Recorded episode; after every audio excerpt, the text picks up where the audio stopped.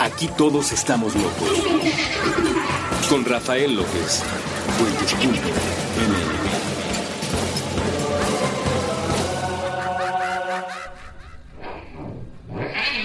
Bienvenidos a Supracortical, yo soy el doctor Rafa López, soy médico cirujano por la Universidad La Salle, soy psiquiatra por la UNAM y soy consultor y comunicador en semiología de la vida cotidiana. El día de hoy platicando de esta segunda parte sobre el tema de la comunicación. No hay nada más importante en el universo entero, por supuesto en la vida de cualquier persona, como no sea la comunicación. Dependiendo de la calidad de la comunicación, es la calidad de vida de cualquier persona la calidad de la comunicación que tienes con tus amigos, con tu pareja, con tu trabajo, pero sobre todo contigo mismo, de eso va a estar eh, eh, fundamentada la calidad de vida que tienes con todo lo demás. Eh, una persona que sabe comunicarse consigo misma, una persona que sabe comunicarse con los demás, es una persona que logra resolver sus problemas mientras mejor es el nivel de comunicación, más fácil es resolver problemas. Y de hecho la inteligencia misma se define de esa manera. La inteligencia es la capacidad de resolver problemas mejor que. Para que podamos hablar de inteligencia tenemos que comparar esa inteligencia con algo más, con alguien más, con algún otro proceso. Es más inteligente manejar por la derecha siguiendo las reglas de tránsito que manejar del otro lado y meterte en todos los problemas habidos y por haber. Tú puedes ver que alguien es muy inteligente porque le pones un examen con muchos problemas y lo resuelve mejor que alguien más. Esa inteligencia es un proceso de comunicación. Fluye mejor la información, fluye mejor la memoria, fluye mejor la planeación, fluye mejor, eh, yo qué sé, cualquier recurso. Cuando un aparato tiene mayor velocidad para resolver un problema, es un aparato más inteligente. Cuando un ser humano tiene mayor capacidad para resolver un problema con su pareja, es un ser humano más inteligente. La inteligencia proviene de la calidad de la comunicación. En el episodio pasado de supracortical hablamos de toda la comunicación no verbal. ¿Por qué es fundamental? Pues porque el 70% de la comunicación humana es no verbal y depende total y completamente de aspectos que no vienen al caso con conceptos eh, teóricos o verbales, sino que tienen que ver con tus gestos, tienen que ver con tu tono de voz, tienen que ver con eh, la distancia entre las personas. Hay personas que te dicen lo muchísimo que te aman a 5 metros y no les crees nada. Dices, oye, mira, eh, no es por nada, pero, pero ese amor del que me hablas normalmente se dice a 5 centímetros y no a 5 metros. Ya no te digo yo cuando te lo dicen a 5 kilómetros o a 20 kilómetros. Cuando la manera en la que te declaran su amor es viendo el celular es no estando en una fecha o en un evento importante para ti, cuando la manera en la que alguien te demuestra su amor es a través de un grito o a través de un golpe y entonces no te creo nada, no te creo que me ames, no te creo absolutamente nada porque la comunicación más importante es la no verbal, el 70% de ella es no verbal. Y es ahí cuando los actos hablan más que las palabras, cuando las promesas pierden su importancia, es cuando los actos las rompen. Te prometí que iba a estar aquí y no estuve, te prometí que iba a ser la última vez y se volvió a repetir, te prometí yo no sé cuántas cosas, pero al final si no se convierte en actos concretos y un acto concreto puede ser un gesto, puede ser un beso, puede ser eh, una caricia, pero un acto concreto puede ser pagar un préstamo, devolver un libro, eh, cumplir con esa cena que te había yo prometido. Ahí está la comunicación no verbal y es fundamental. Pero en el episodio del día de hoy vamos a hablar de la otra comunicación, del otro 30%, que aunque sea el 30% no es poca cosa porque lo que nos ha hecho por demás una de las especies dominantes de este planeta es nuestra capacidad verbal. De hecho, nosotros mismos como seres humanos distinguimos la historia de la prehistoria cuando aparecieron los textos cuando la comunicación verbal pudo trascender los tiempos. Esto es impresionante. Hasta donde nosotros tenemos entendido, no hay animales que puedan trascender su propia línea del tiempo, no hay animales que puedan trascender su muerte como no sea el ser humano es gracias a los textos, por supuesto que hay mucho de comunicación no verbal que trasciende eh, la muerte, ahí están las pirámides y las, las esfinges y ahí están las pinturas rupestres, pero, pero el gran trascendente de la muerte son los textos. Hoy en día puedes tomar uno de los libros que a mí me, me han encantado, que por cierto, hace poquito me preguntaron sobre los libros que me han marcado y yo creo que les voy a les voy a dedicar un programa completo a esos libros y platicaremos de las cosas que yo aprendí a través de esos libros. No significa que cualquiera que los haya leído haya aprendido ello, pero uno de esos libros fue la biografía de Charles Chaplin. Todos ubicamos a Charles Chaplin como eh, alguien que hizo películas blanco y negro, de comedia, no sé qué tanto la gente que las ve hoy en día pueda reír de la misma manera que los primeros que las vieron, no lo sé, pero lo ubicamos en esta época de, de este este personaje con el sombrero de copa, de, de, bombín en realidad, y con el bastón y el bigotito y este caminar en esta primera posición de ballet con los pies abiertos, y hasta ahí ubicamos a Charles Chaplin. Pero cuando empiezas a leer su biografía, con lo primero que te topas es con un niño que desde los cuatro años de edad estuvo subido en el escenario robándose el corazón del público. Poco más adelante te enteras de la ausencia de la figura paterna y junto con eso la heroica capacidad que tuvo su mamá en Inglaterra en finales de los 1800 para sacar adelante a dos chamacos en condiciones verdaderamente paupérrimas. O sea, Chaplin vivía en un nivel de pobreza en Inglaterra tremendo y poco más tarde, por ahí de sus 12 años de edad, su mamá entra a un hospital psiquiátrico y te va narrando todo lo que tuvo que vivir en su infancia en Inglaterra antes de llegar a Estados Unidos y el gran Charles Chaplin nos deja a través de sus palabras nos deja una historia para reflexionar. Hannah, su mamá, es una de las mujeres que más admiro y que más me, gustaría defender y, y, algún día lo haremos en un texto o en un audio o en un algo,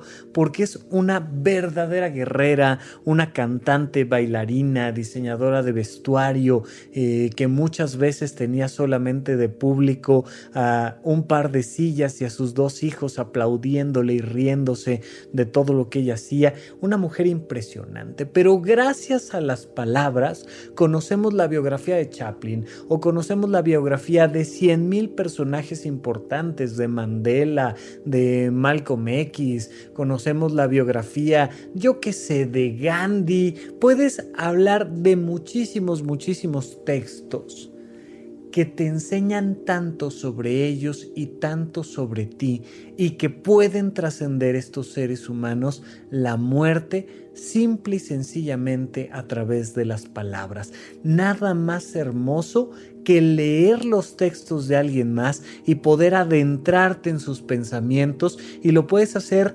infinidad de veces y descubrir en esas conversaciones que estas personas tienen directamente contigo. O sea, cuando tú estás leyendo una autobiografía, tú estás leyendo a esa persona, pero al mismo tiempo ella te está hablando. Hay una cosa mágica y maravillosa en las palabras. Es curioso que haya utilizado al gran experto de la comunicación no verbal, eh, Charles Chaplin para hablarles de la importancia de la comunicación verbal. Los seres humanos nos hemos vuelto esta especie dominante gracias a, que las palabras nos dan precisión. Hay toda una dimensión de las palabras que no voy a abordar en este momento, que nos da la poesía, por ejemplo, a través de una sola palabra, a través de una imagen como el color azul y puedes hablar de, de lo azul del fin de año y de cómo un corazón azul y gélido y puedes empezar a utilizar una serie de analogías para referirte a otras cosas. Sí, y esa es una magia fantástica de las palabras. Las palabras con una sola palabra puedes hablar de 600 cosas. Los albures muy muy eh, socorridos en México es, es esta magia de utilizar con palabras que podrían no tener nada que ver con la sexualidad, hablar de la sexualidad, hablar de la dominación, hablar de, del poder de uno sobre otro, y ahí viene todo este tema de, de los albures mexicanos, pero no quiero hablar de ese tipo de comunicación, quiero hablar sobre todo de lo otro que nos ha dado la comunicación verbal, que es la precisión. Y aquí llegamos hasta niveles donde la ciencia está fundamentada en la precisión del lenguaje verbal. Cuando, cuando empiezas a acercarte al mundo de la medicina, normalmente lo primero que le llama la atención a cualquier persona es lo complicado del lenguaje médico. O sea, cuando escuchas decir términos como hidrocefalia, como cefalea, mialgias, como colecistitis, de repente pues notas que te están hablando en otro idioma. No es exclusivo de los doctores, de hecho cualquier persona que tenga una expertise va a dominar un idioma que los demás no pueden dominar. Yo no podría darte ejemplos ahorita de, de, cosas que fueran muy precisas del mundo de el, eh, la ingeniería del software o del mundo de la arquitectura o del mundo de las leyes y el derecho. No te lo podría decir porque precisamente es un lenguaje tan preciso que sobrepasa mis capacidades. Pero si una persona me empieza a hablar de la proteína C reactiva o me empieza a hablar de los hepatocitos o me empieza a hablar de, de yo qué sé, las acuaporinas o me empieza a hablar de las células apantalonadas del músculo cardíaco, de los miocitos, etcétera, etcétera, etcétera, pues voy a entender perfectamente porque yo he desarrollado a lo largo de años esta capacidad de entender ese lenguaje. Ser un médico o ser un abogado o ser un ingeniero o ser un comunicólogo o ser cualquier especialista en cualquier tema reclama aprender las precisiones de un nuevo lenguaje. Porque gracias a que aprendemos esas precisiones de un nuevo lenguaje podemos resolver mejor los problemas. Un buen médico es aquel que tiene mucha mayor capacidad de comunicarse con tus enfermedades y no pierde tiempo averiguando. Cuando tú vas y le platicas a la vecina que ah, como que te duele aquí, como en la panza, ¿no? Y entonces la vecina que no sabe de medicina te, te hace la recomendación de un tecito muy bueno que no se acuerda exactamente cuál, pero era uno amarillo. Y entonces te prepara ese tecito para ver si, ¿no? Y puedes estar perdiendo horas valiosísimas porque estás teniendo eh, un proceso de litiasis en la vesícula biliar que está comprometiendo tu vida y que ya estás empezando a desarrollar fiebre porque ya sabemos que tienes arriba de 38,2 de temperatura o puedes estar presentando apendicitis o un embarazo ectópico y tu vida puede estar en riesgo. Una, una querida amiga de la Facultad de Medicina que después hicimos juntos psiquiatría murió de un embarazo ectópico porque pues estaba en un hospitalito de Oaxaca y tardaron un poco en identificar que estaba teniendo sangrado por un embarazo ectópico y murió, murió hace cuatro años más o menos y son las cosas que suceden dependiendo de los procesos de comunicación. O al mismo tiempo puede simple y sencillamente ser un retortijón y en algunas horas este un mensajero gaseoso te va a quitar ese dolor y no va a pasar absolutamente nada. Y de lo que depende eso es de la precisión del lenguaje y del proceso de comunicación.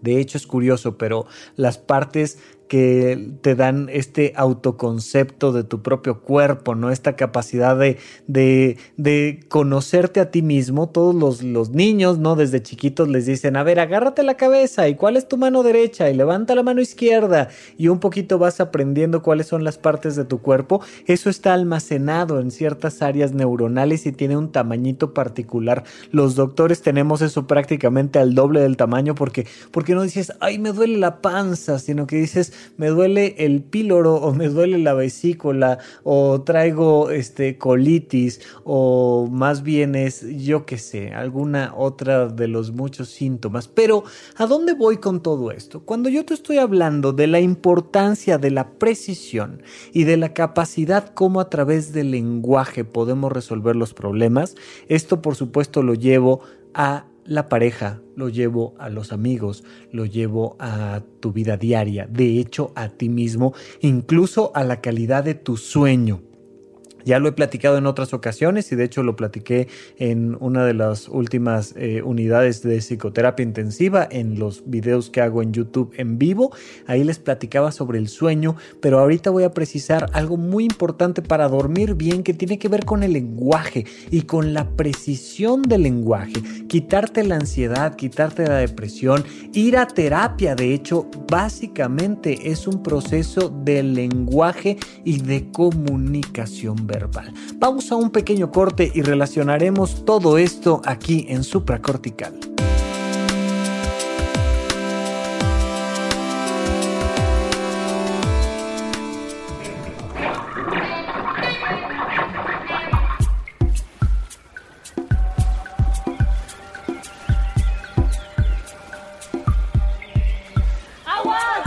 La vida en un charco. Soluciones y potencial con Elías Catán y Andrés Vargas. Y Andrés Vargas. Y Andrés Vargas. Disponible en Spotify, iTunes y puentes.mx. puentes.mx.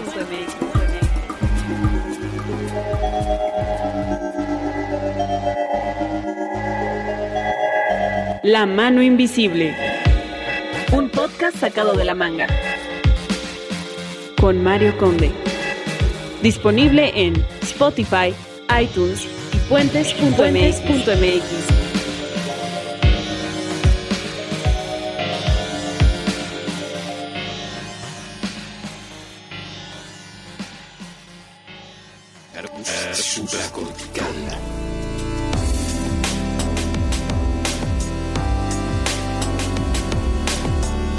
Estamos de regreso con ustedes aquí en Supracortical. Oigan, eh, ya saben que estoy haciendo los videos de YouTube en vivo cada 15 días, se pueden conectar y de manera completamente gratuita y en vivo me hacen preguntas ahí a través del chat y les contesto y ustedes son los que hacen ese contenido fantástico que les agradezco muchísimo a las personas que han visto los videos, que han participado en ellos con sus preguntas.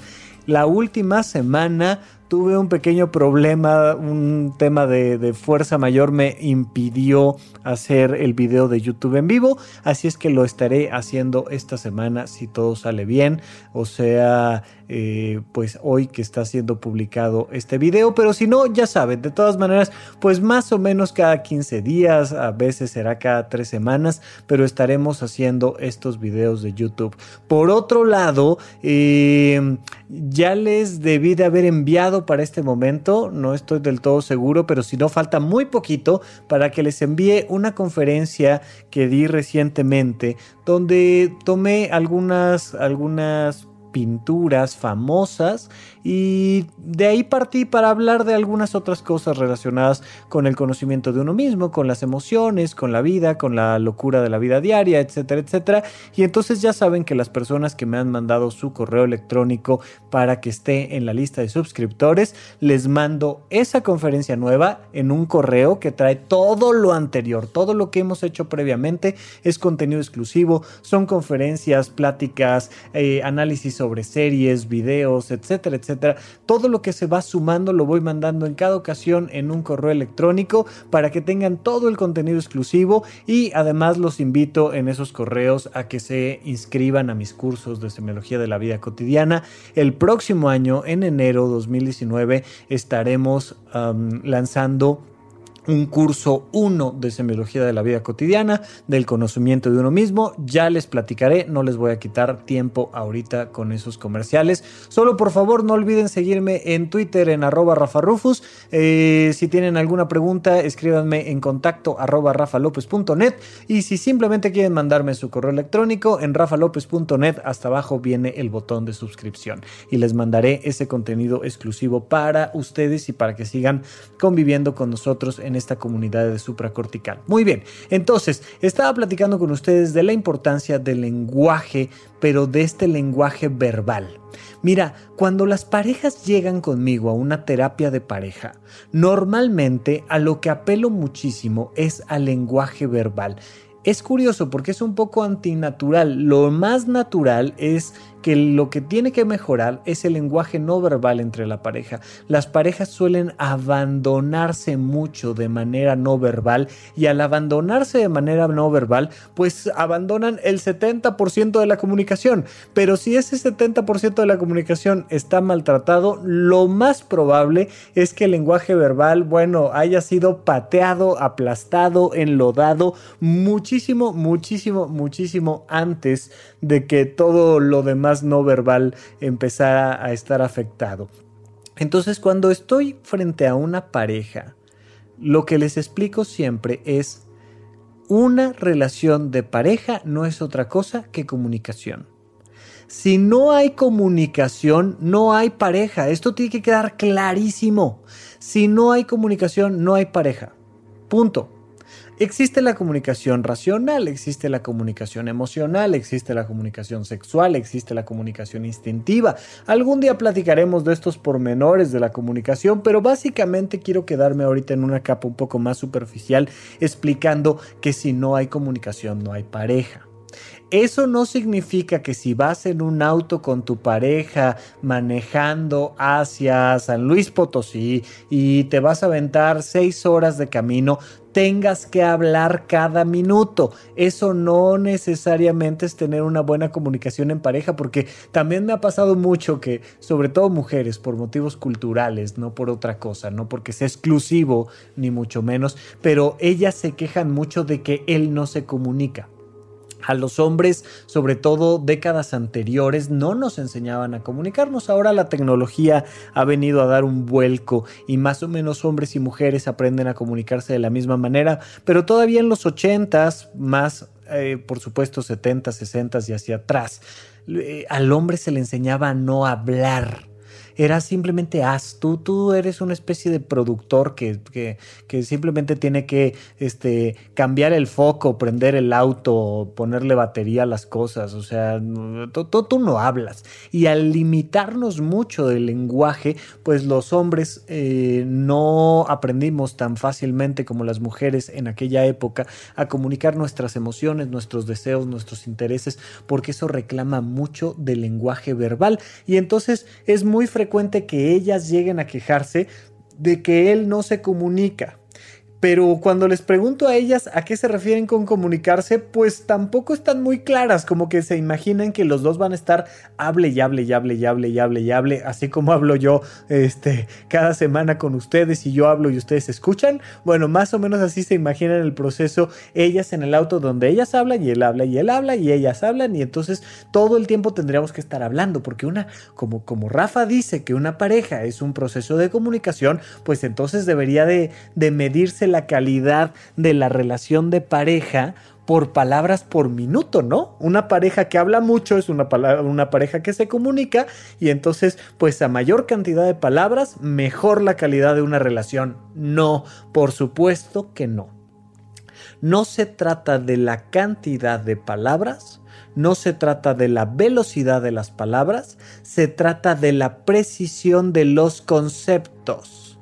Se trata de la precisión de las peticiones se trata de la precisión de las propuestas. La gente no sabe comunicarse verbalmente. Si les cuesta mucho trabajo la comunicación no verbal, la comunicación verbal, bueno, verdaderamente todavía estamos en pañales en comunicación verbal en nuestro querido planeta Tierra. De hecho, eh, seguramente ustedes han escuchado del eh, el último libro de Laura García, esta eh, bellísima comunicadora y además mujer súper inteligente de la dichosa palabra, que le gusta hacer estos, estos libros relacionados con su expertise y el último de ellos se llama Funderelele.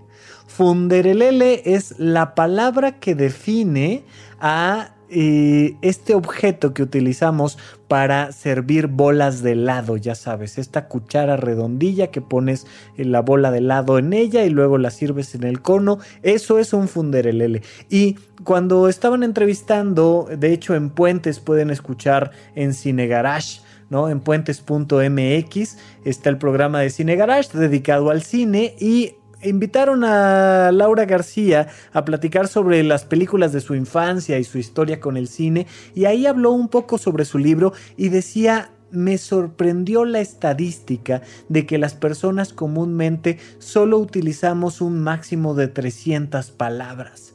Y entonces me di a la tarea, dice Laura García, de desempolvar algunas palabras bellas, curiosas, maravillosas, olvidadas, para darle mayor fuerza y mayor lenguaje a las personas a través de las palabras desconocidas. Esto es increíble, pero pero en realidad esta estadística yo no sé un poco de dónde la sacan, porque a mi considerar yo creo que las personas promedio en esta Ciudad de México y en otras partes del mundo utilizan mucho menos de 300 palabras, entienden muchas más palabras, o sea, una persona cuando, cuando escucha una conferencia, aunque el conferencista esté utilizando términos muy rimbombantes, ¿no? Podría hablar de los paralelepípedos, por ejemplo, o podría, eh, en vez de utilizar el término ejemplo, podría utilizar el término verbigracia o podría referirse, por ejemplo, al caló, a esta jerga verbal que se utiliza en los barrios y entonces hablar de, de nombre, me tuvieron que hacer un paro, ¿no? O cosas así pues la gente normalmente lo entiende. Tenemos mucha más capacidad para entender lo que el otro nos quiere decir y si vemos a, personas hablando con eh, las palabras tradicionales y el acento de los argentinos o de los españoles o de los colombianos o de los guatemaltecos o de los mexicanos o de los mexicoamericanos o yo qué sé de quién, pues tenemos mucha capacidad para entender lo que el otro está tratando de decir, pero donde nos atoramos muchísimo es en nuestra capacidad para expresarnos. Si tú no tienes un lenguaje amplio, si tú no tienes una buena cantidad de recursos verbales, no vas a tener la capacidad de expresarle al otro lo que quieres. Y si no tienes la capacidad de expresarle al otro lo que quieres, le estás complicando muchísimo al otro la posibilidad de demostrarte que te quiere, que le importas, la posibilidad de ayudarte, de tener una mejor relación de pareja, una mejor relación padre-hijo, una mejor relación de amigos, porque no podemos expresar lo que realmente queremos. Cuando yo estoy frente a una pareja en el consultorio, trato de enfocarme mucho en el lenguaje verbal porque es la mejor manera de que expresen con el otro lo que realmente están necesitando, anhelando, buscando. Uno de los grandes errores en la pareja es asumir que el otro me entiende asumir que el otro tiene esta capacidad de leer la mente, de leer mis emociones y mi corazón. Entonces, yo ¿Qué hago en una terapia de pareja? Yo soy una especie de traductor. Hago una traducción. Primero veo lo que él o ella quieren decir y le ayudo a esa persona a ponerlo en palabras.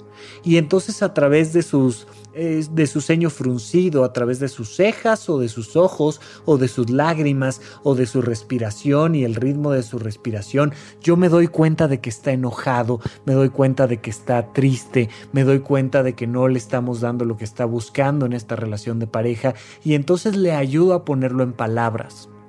Le ayudo a ponerlo en palabras para que entonces su pareja escuche lo que realmente necesita el otro. Ese es el proceso de la terapia de pareja. Trato de llevar todo al campo de lo explícito y se vuelve un poco como aprender a manejar. Cuando tú estás aprendiendo a comunicarte con tu pareja, mi recomendación es mejor lo explícito que lo implícito. Cuando tú aprendes a manejar, necesita alguien al lado de ti decirte, a ver, ok, ahora mete el clutch o el embrague, ahora empieza a acelerar un poco, saca el clutch, ahora voltea a tu izquierda, ve el espejo retrovisor y entonces observa si no viene alguien, pon la dirección y te van dando indicación por indicación. Manejar así sería imposible. Imagínate que de hecho tu cerebro tuviera que darte en cada ocasión una indicación verbal para que pudieras manejar. Sería una locura y evidentemente ni hablar de, un piloto de carreras que con toda naturalidad toma decisiones en milésimas de segundos y en milímetros. Y entonces puede hacer un rebase o frenar o tomar la curva más a la derecha o más a la izquierda o lo que sea queremos expertos, queremos pilotos de carreras en el proceso de la pareja o en el proceso del trabajo o en el proceso de la relación amigos, padre-hijo o lo que sea. Pero para eso necesitamos empezar con las clases de manejo básicas. Necesitamos empezar con lo explícito. ¿Quieres mejorar tu relación de pareja? Comienza con lo explícito si realmente a ti te molesta que tu, tu esposo, tu esposa, tu novio, tu novia, em, por ejemplo, eh, no utiliza la servilleta mientras come, hay que encontrar la manera clara, sencilla, tranquila, amable de pedirle que utilice la servilleta o de pedirle que baje la tapa del baño o de pedirle muchas cosas. El primer paso es pedir y el segundo paso es explicar que va a haber una consecuencia a la reacción del otro. No olviden que en la historia de la psicología se desarrolló todo este proceso del conductismo y entonces en el conductismo aprendimos que los seres humanos, al igual que el resto de los animales en este planeta, somos condicionables. Podemos reaccionar a estímulos y respuestas que nos permiten saber que, ok, mira, tú eres un perro y quieres que te dé croquetas. Si tú te sientas, te voy a dar croquetas. Entonces te digo, sit. Espero a que te sientes y cuando te sientes te premio y te doy la croqueta. La siguiente vez te digo, sit. Y te sientas más rápido y te doy la croqueta más rápido. La siguiente vez te digo, sit y te sientas inmediatamente y te doy la croqueta. Y entonces el perro aprendió una palabra, aprendió que sit es sentarse. Yo lo que le digo a las parejas es, asume que tu pareja es un perro en entrenamiento, asume que tú también lo eres. Condiciónense mutuamente. Es decir, oye, lo que quieres es que me siente, sí, ok, me voy a sentar y me das la croqueta y entonces yo lo voy a aprender. Pero verdaderamente funciona, es toda la rama del conductismo. Sí, por supuesto que hemos avanzado en la psicología hacia el humanismo, hacia la psicología este, gestal, transpersonal, la que quieras. Hay, hay mil y un maneras ahora de entender la psique humana, pero eso no nulifica el conductismo. Mi amor, yo quiero que bajes la tapa del baño cada vez que bajes la tapa del baño y yo entre al baño y vea que la tapa está abajo, te voy a dar un beso. Cada vez que llegue la tapa esté arriba, no te voy a dar un beso. Y de repente una cosa tan sencilla como decir va y te pones a jugar con tu pareja a acuerdos verbales y las cosas funcionan mucho mejor. Vamos a insistir sobre esto porque toda relación humana, toda relación de pareja depende de la precisión de las palabras, pero a través de las palabras lo primero que quiero que sepas es tú qué quieres en tu vida. Regresamos después de un corte aquí a supracortical.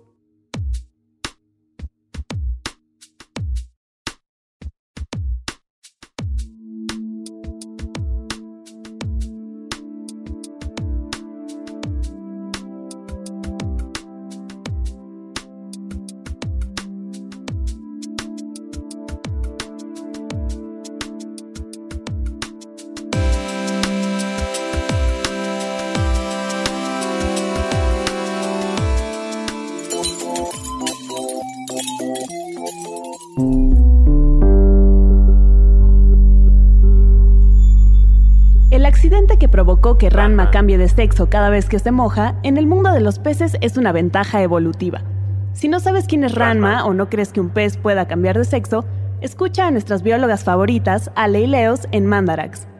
Ranma está medio maldito porque se cayó en un foso encantado y a partir de esta maldición, cada vez que tiene contacto con el agua fría, se convierte en mujer. Y para poder regresar a su estado natural de hombre, tiene que entrar en contacto con agua caliente. Sí. Y el problema es que él tiene una novia y eso es como súper complicado para su relación. Y aunque no tuviera, es muy extraño. Y, y, bueno, hay también otros personajes que caen, que también cayeron a otros fosos encantados y se transforman en cosas distintas. Pero Me bueno, encanta. el tema central. Transformarse de hombre a mujer o de macho a hembra en el caso que estemos hablando de animalitos.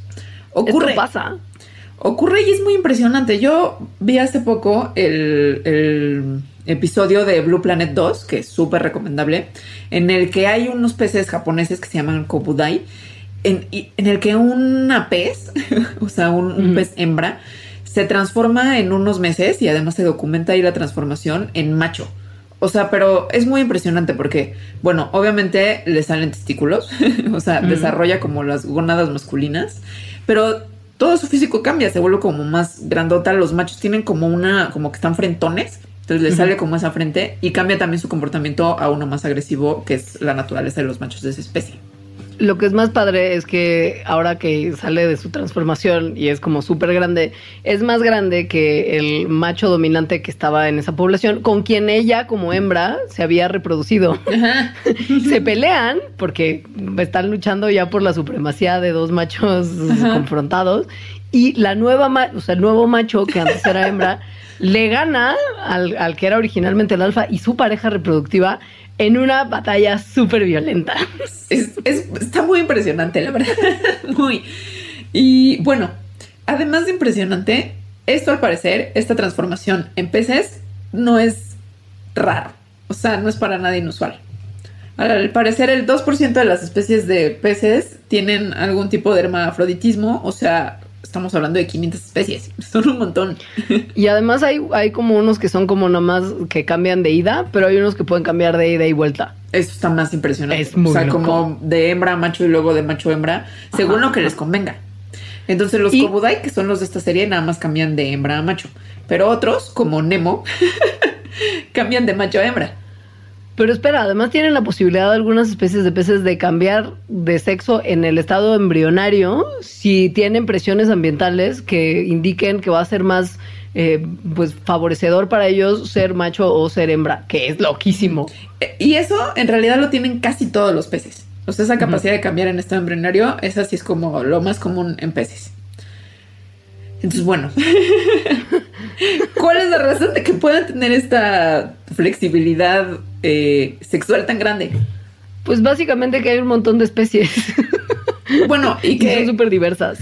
Que hay un montón de especies y que además llevan en el planeta un montón de tiempo. O sea, los peces aparecieron hace 500 millones de años y hay 26 mil hasta ahorita especies descritas. De mamíferos hay 6 mil, porque los mamíferos aparecimos hace mucho menos. ¿no? Somos yo, creo, cualquiera. yo creo que aparecimos hace como 250 millones de años. O sea, llevamos la mitad del tiempo.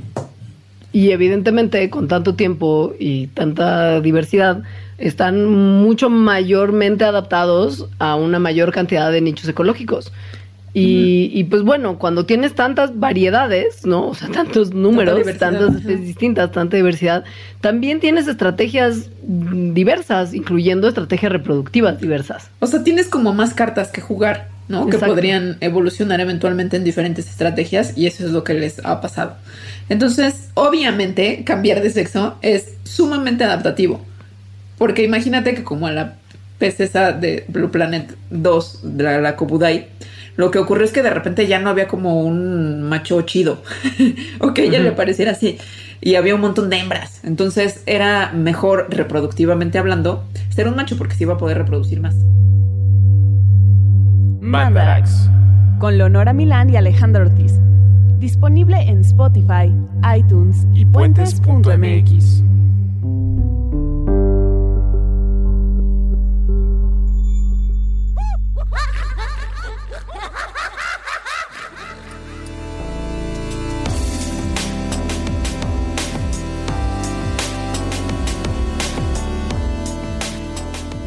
Estamos de regreso con ustedes aquí en Supracortical. Yo sigo siendo Rafa López y estamos platicando de este tema de la comunicación y de la importancia de la precisión del lenguaje. Mientras más palabras sepas usar, más preciso va a ser tu lenguaje. ¿Y para qué quiero ser preciso en mi lenguaje? Para expresarte mis necesidades, para expresarte mis deseos y para expresarte mi posibilidad de ayudarte hay muchísimas personas que quieren ayudar a otras y por no saber expresar su deseo de ayudar, terminan de metiches, terminan entrometiéndose, terminan convirtiéndose en unos intrusos en la vida de las personas que aman. Oye, este, estás muy triste y sé que estás muy triste. Mira, no sé cuál sea la mejor manera de ayudarte. Lo único que te quiero decir es que quiero ayudarte. Si a ti se te ocurre cómo te puedo ayudar, por favor dímelo, estoy en la mejor disposición. A mí se me ocurre que la mejor manera de ayudarte es preparándote un tecito. ¿Quieres un té? Y la otra persona te puede decir, no quiero, gracias.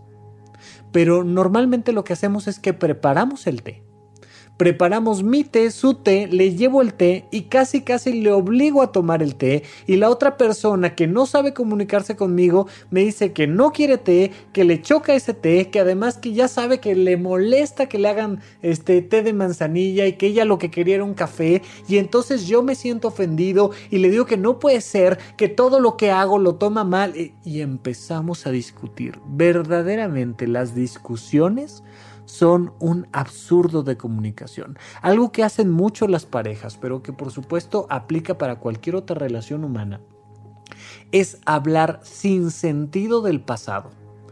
Y es que tú hiciste, pero tú dijiste, pero tú habías quedado, pero habías prometido, pero habías pensado, pero ¿por qué no pensaste? Pero ¿por qué no me dijiste? Pero y se van siempre al pasado.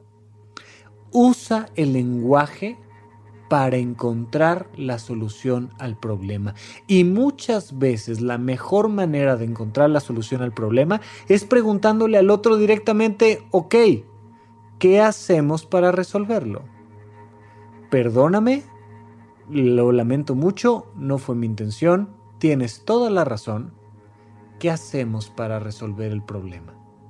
Si no logramos preguntar, no vamos a comunicarnos. A la primer persona que le tienes que preguntar con palabras las cosas es a tu propio ser. Dedícate, por favor. Yo sé que te va a dar mucha flojera, es que es falta de costumbre, de verdad, pero dedícate un tiempo y un espacio para preguntarte cosas a ti estamos tan cerca de nosotros mismos, estamos tan entremetidos en nosotros, que creemos que sabemos lo que queremos, creemos que sabemos lo que sentimos y creemos que sabemos lo que estamos haciendo. Justamente la terapia es brindarle a alguien más la posibilidad de preguntarte cosas. Porque cuando yo no sé qué preguntarme, tengo que ir a terapia. Si tú no sabes qué preguntarte, pero tu vida está mal, tienes que ir a terapia. Si tu vida está mal, pero sabes qué preguntarte, te puedes ahorrar la terapia. Digo, nunca hay una necesidad obligatoria ni de ir ni de no ir a terapia, pero bastaría con que supieras qué preguntarte para que tú te convirtieras en tu propio terapeuta. Y la primera pregunta que te quiero hacer es, ¿estás feliz? ¿Las cosas en tu vida están bien? Si la respuesta concreta, genuina, verbal es sí, perfecto, maravilloso. Pero te haría una pregunta más precisa. ¿Habría algo en tu vida que pudiera estar mejor? Y fíjate cómo cambio de una pregunta general a una pregunta un poco más específica. ¿Habría algo en tu vida que podría estar mejor?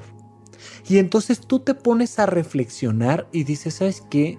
Sí, tengo una bicicleta de montaña que no he utilizado y tengo muchas ganas de utilizarla y si la utilizara estaría mejor. Y entonces yo, tu terapeuta, te pregunto, ¿cuándo la vas a utilizar? Y tú me contestas pronto y yo te voy a decir, no te hagas, dime cuándo. no me digas pronto, no me digas es que no puedo. Mira, hay muchísimas personas que contestan a mis preguntas con pretextos con pretextos reales o inventados o lo que quieras, pero al final pretextos. Es que está muy caro, es que el nuevo presidente, es que el dólar, es que el clima, es que mi pareja, es que es un imbécil, es que la gente, es que la golfa de la esquina, es que yo, yo qué sé qué. Pero no te estoy preguntando ¿por qué no estás logrando las cosas? Te estoy preguntando cuándo vas a hacer lo que sabes que puedes hacer. Por supuesto que hay veces que lo que te quiero preguntar es, oye, ¿y alguien te está afectando en esto? Sí, mi pareja, mi pareja me está golpeando, mi pareja me está prohibiendo, ok, sí, mi padre es que no me entiende, que no habla conmigo, sí, es que este, mi, mi hijo que se fue de intercambio o mi abuelo que murió o yo qué sé. Y hay veces que sí, lo que te quiero preguntar es, ¿por qué estás mal? ¿Qué te está pasando que estás mal? Pero nunca es suficiente esa pregunta. Siempre la pregunta es, ¿qué podrías hacer para estar mejor? ¿Qué podrías hacer para que tu salud esté mejor? ¿Qué podrías hacer para que tu trabajo esté mejor? ¿Qué podrías hacer para que tu familia esté mejor? ¿Qué podrías hacer para que tu sociedad esté mejor? Y la siguiente pregunta es, ok, eso ya, ya lo tienes definido, ya, ya lo tienes en palabras, lo que podrías hacer para estar mejor. Ahora la siguiente pregunta es, ¿cuándo y cómo? Cuando tú escribes, ¿Se acuerdan que hicimos un episodio sobre los diarios? Cuando tú escribes tus emociones o cuando tú escribes tus deseos o cuando tú escribes tus pensamientos, te conoces a ti mismo. ¿Qué es conocerse a uno mismo? Es saber cómo pienso, cómo siento y cómo actúo. Hay gente que cree que sabe cómo piensa y no sabe cómo piensa. Hay gente que cree que sabe cómo se siente y no sabe cómo se siente. Y hay gente que cree que sabe cómo está actuando y no tiene ni idea de cómo está actuando. Conforme tú te preguntas cosas a ti, tú te vas conociendo a ti. Y no hay ninguna persona, ni yo, ni Buda, ni nadie en el planeta Tierra, que se, que, se conozca por completo, porque constantemente te estás convirtiendo en alguien diferente. Entonces, diario, pregúntate verbalmente las cosas ese es el poder de la palabra del que tanto hablan tantas religiones. El poder de la palabra, el poder transformador de la palabra. No hay cosa más transformadora que un sí y un no. Cuando es no, ya sabes que es no. Pero hay gente que vive en el, es que no sé. Oye, ¿te quieres cambiar de trabajo? No, no sé. ¿Quieres seguir en esa relación de pareja o no? No sé. ¿Quieres este, hacer ejercicio o comerte el pastel o qué? No sé, no sé. Y la gente llega a terapia genuinamente angustiada porque no sabe qué hacer con su vida. Y no sabe qué hacer con su vida, entre otras cosas, porque no se lo pregunta y porque cuando se lo pregunta no se lo contesta. Contéstate tus preguntas. No hay cosa que vaya a elevar más la calidad de tu vida que sí y no. ¿Me voy a casar? Y es una pregunta. Y de repente la respuesta 100% real, genuina, completa, concreta, decir, sí, sí me voy a casar. Y te cambia la vida. Y cuando tú te sientes verdaderamente congruente entre tu lenguaje no verbal y tu lenguaje verbal y dejas de estarte diciendo mentiras, porque nos encanta decirnos mentiras, cuando tú puedes contestar tres veces a la misma pregunta con la misma respuesta y en cada ocasión sientes emocionalmente una firmeza tremenda, tu vida está cambiando. Hay gente que, oye, mi amor, ¿y qué vamos a comer hoy? Eh, lo que quieras, ¿qué quieres? Ay, no sé, ¿a ti qué se te antoja? Este, pues lo que quieras. ¿Tacos? No. Este, otra cosa. Eh, eh, pizza? No. barbacoa? No sé. Y, y de repente hay una falta de definición. ¿Cuándo fue la última vez que le dijiste 100% que sí algo?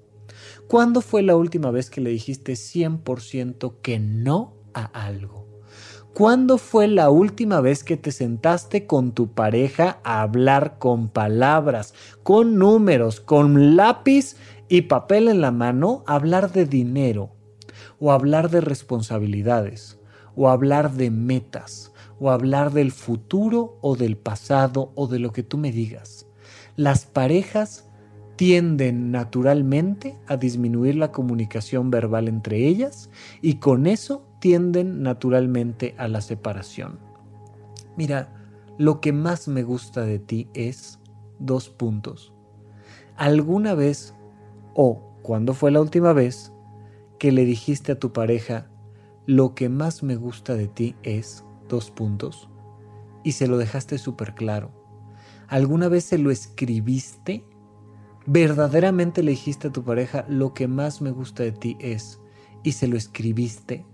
¿Se lo dejaste en un papelito, en una nota? Tu pareja te contestó, ¿qué es lo que más le gusta de ti? ¿Alguna vez le preguntaste a tu pareja, ¿qué puedo hacer para ser más atractivo para ti, más atractiva para ti?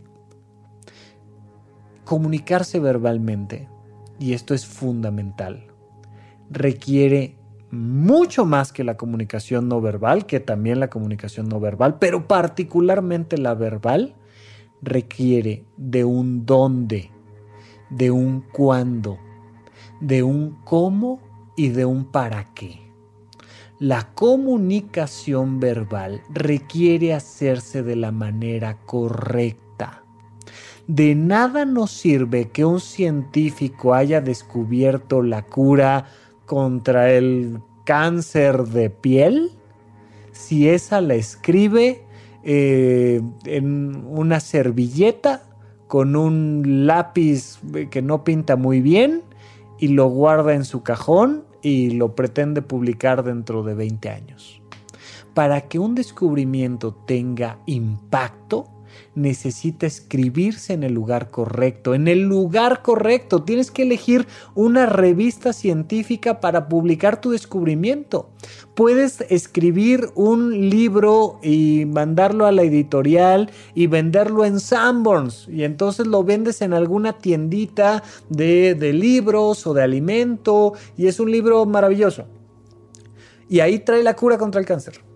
Pero si no lo publicaste en una revista médica, este, una revista arbitrada, una revista con divulgación mundial en el idioma inglés, no va a tener impacto tu descubrimiento, simple y sencillamente porque el descubrimiento estuvo colocado en un lugar inadecuado. La vía de comunicación fue inadecuada o el momento fue inadecuado. Un comentario puede ser un chiste o puede ser una grosería dependiendo de lo que en inglés llaman el timing.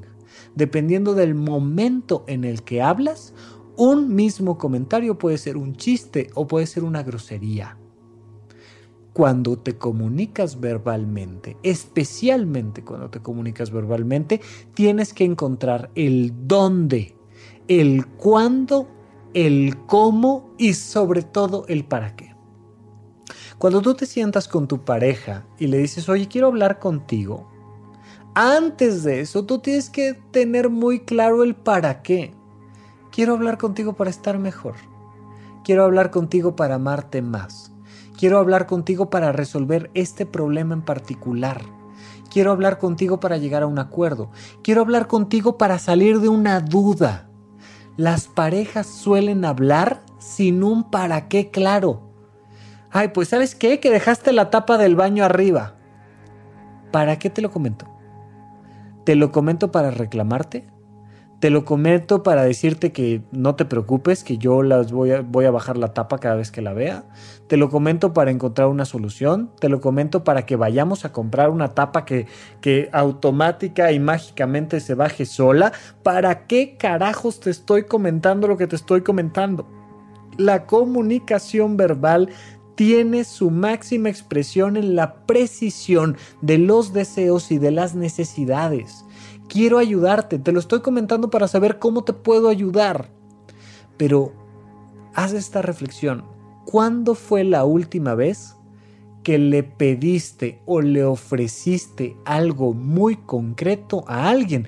Estoy seguro que lo haces, o sea, definitivamente mm, debes de poder darme al menos un par de ejemplos ahorita mismo. Lo que quiero es que lo hagas con más frecuencia y con mayor calidad. Lo que quiero es que reflexiones sobre la importancia de pedirle a alguien que por favor mañana te traiga un café pero es, bueno, de vital importancia. Oye, quiero hablar contigo mañana, pero pasa por un café. Es fundamental el café, lo que tú quieras, pero sé preciso. En el mundo de la medicina, hay muchas veces que se tienen que dar indicaciones verbales y que si cometes un error de comunicación le puede costar alguna función orgánica, una extremidad o la vida a una persona. Y entonces la recomendación es repetir varias veces las indicaciones, porque estamos muy acostumbrados a hablar a que el otro escuche y asumir que entendió lo que le dije. Muchas veces hay que pedirle al otro, por favor, resume lo que te dije, haz una pequeña síntesis de lo que te dije. ¿Qué te dije? Los terapeutas habitualmente hacemos este ejercicio de decir, ok, lo que me estás diciendo es que estás muy enojado porque tu mamá no te invitó a su cumpleaños. Sí, lo que te estoy diciendo es que estoy enojado porque, ah, ok, entonces ya te entendí, pero necesito tener esa claridad, esa precisión en el proceso de comunicación para saber que me estoy comunicando contigo. Con los niños, muchas veces se ponen a llorar y ellos no pueden ponerle palabras a sus emociones. Entonces te hincas, te pones con los ojos a la altura de sus ojos y le dices, mi amor, estás enojado y le regalas una palabra con la cual el niño se identifica y normalmente mueve la cabecita y te dice que sí. Oye, ¿estás enojado porque tu hermano te quitó una paleta? Y de repente él se da cuenta de que sí, está enojado porque su hermano le quitó una, una paleta. Y luego le preguntas, oye mi amor, ¿y eso es un problema grande o chiquito? Y reflexiona. Y se da cuenta con tu pregunta que es un problema pequeño. Y luego le preguntas tú a él, ya cuando ya para estas alturas, pues ya está dejando de llorar el niño, pues tampoco es que lloren eternamente. Le preguntas, oye, mi amor, ¿y ¿Qué podríamos hacer para resolver el problema? Y el niño se pone a pensar y muchas veces te dice simple y sencillamente dame otra paleta. O dile a mi hermano que no es justo que me haya quitado mi paleta. O pero te contesta con palabras. Cuando un niño ya te puede contestar con palabras, ya tiene un gran manejo de sus emociones, verdaderamente un gran manejo de sus emociones. Pero al menos en México estamos muy acostumbrados a distraer a los niños en vez de enseñarlos a hablar. No les decimos, habla conmigo, sino que les decimos, mira, mira, el pajarito, ya ten la paleta, ya, ya no llores y entonces nos da miedo hablar. Somos una sociedad a la que le da miedo hablar. Observa cuántas películas, sobre todo comedias románticas, se pudieran haber ahorrado todos los problemas. O sea, no habría película en dado caso, pero se pudieran haber ahorrado los problemas si hubiera habido comunicación verbal clara y explícita. Si después de X escena te pregunto, oye, te vi con tu exnovio eh, yo me sentí muy mal, sentí que estás jugando conmigo. ¿Estás jugando conmigo?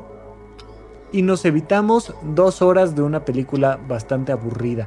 Observa cómo muchos de, las tramas de las series de televisión, de comedia, de los sitcom o de las películas románticas o de N cantidad de este, películas. Mira, ahorita me viene una a la cabeza, la última de Spider-Man donde todo bastaba con que Iron Man supiera comunicarse con Spider-Man, ¿no? Y entonces, eh, oye, a ver, ¿qué, está pasando? Pues es que fíjate que me encontré esto y ya lo resolvían fácil, ya no, pero no, tenía que haber cientos de miles de explosiones. Pues así son todas las relaciones, así son las relaciones con tus jefes, por ejemplo. Y entonces tú crees que te va a ascender porque te está dejando más chamba y él en realidad ya sabe que no, pero, pero nadie pregunta, pero luego cuando no te dan el ascenso te sientes mal y te sientes defraudado y entonces en vez de que se lo digas, haces el trabajo a medias, pero entonces ya no te gusta, pero entonces quieres que te corran, pero ni siquiera les dices que quieres que te corran. Y son relaciones verdaderamente caóticas las de los seres humanos, simple y sencillamente porque no sabemos hablar. Por favor, es fundamental que tú te preguntes qué quieres en la vida. Que tú te preguntes qué puedes hacer para mejorar tu vida que tú le preguntes a tu pareja si lo que tú estás pensando es lo correcto. que hables con tu jefe y le expreses tus deseos de crecimiento. Es fundamental que aprendas a preguntar y aprendas a escuchar a los demás y que siempre te dirijas a ellos en el momento correcto, con la vía de comunicación adecuada, con el tono preciso y sobre todo con una intención clara. ¿Para qué estoy hablando contigo? Bien, yo estoy hablando con ustedes para que ustedes eleven la calidad de su vida, para que yo mismo disfrute muchísimo de hacer estos programas para ustedes y para que cada viernes sigamos platicando sobre los temas de la locura humana aquí en Supracortical.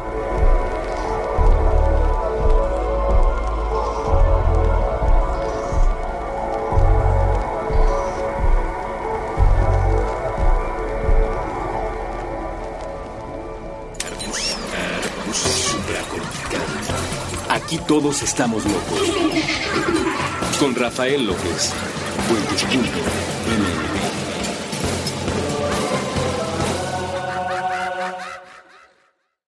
Hello, it is Ryan, and we could all use an extra bright spot in our day, couldn't we? Just to make up for things like sitting in traffic, doing the dishes, counting your steps, you know, all the mundane stuff. That is why I'm such a big fan of Chumba Casino. Chumba Casino has all your favorite social casino style games that you can play for free anytime, anywhere with daily bonuses. That should brighten your day a little. Actually, a lot. So sign up now at chumbacasino.com. That's chumbacasino.com. No purchase necessary. Group. Void were prohibited by law. See terms and conditions. 18 plus.